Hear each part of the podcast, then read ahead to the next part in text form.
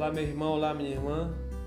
Hoje, 6 de janeiro, vamos refletir o Evangelho de Lucas, capítulo 4, versículos 14 a 22. Proclamação do Evangelho de Jesus Cristo segundo Lucas.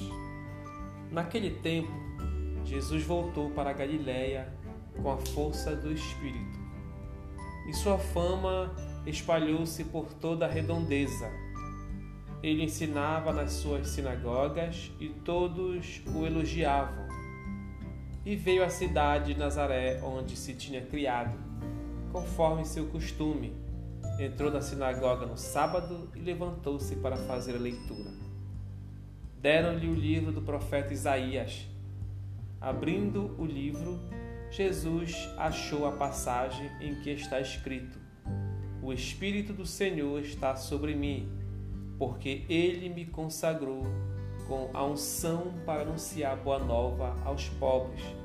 Enviou-me para proclamar a libertação aos cativos e aos cegos, a recuperação da vista, para libertar os oprimidos e para proclamar um ano da graça do Senhor.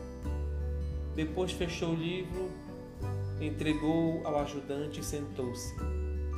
Todos os que estavam na sinagoga tinham os olhos fixos nele. Então começou a dizer-lhes: Hoje se cumpriu esta passagem da Escritura que acabastes de ouvir. Todos davam testemunho a seu respeito, admirados com as palavras cheias de encanto que saíam de sua boca. Palavra da salvação.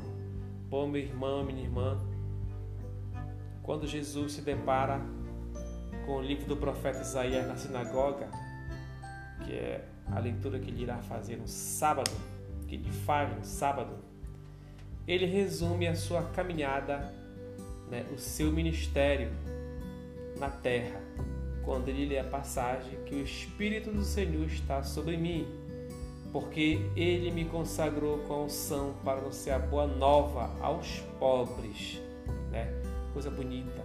Jesus tem essa tarefa de levar aos pobres e aos oprimidos, aqueles que estavam cegos, aos surdos, aos doentes, aos necessitados, a boa nova de Deus, a mensagem do nosso Senhor. Ele é aquele que vem libertar né, o seu povo da opressão trazendo a mensagem de libertação de Deus.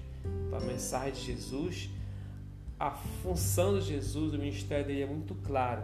Ele veio para salvar os oprimidos, para libertar, libertar a gente do pecado, do vício que muitas vezes, cada vez mais nos aprisiona, nos leva para as trevas, nos destrói.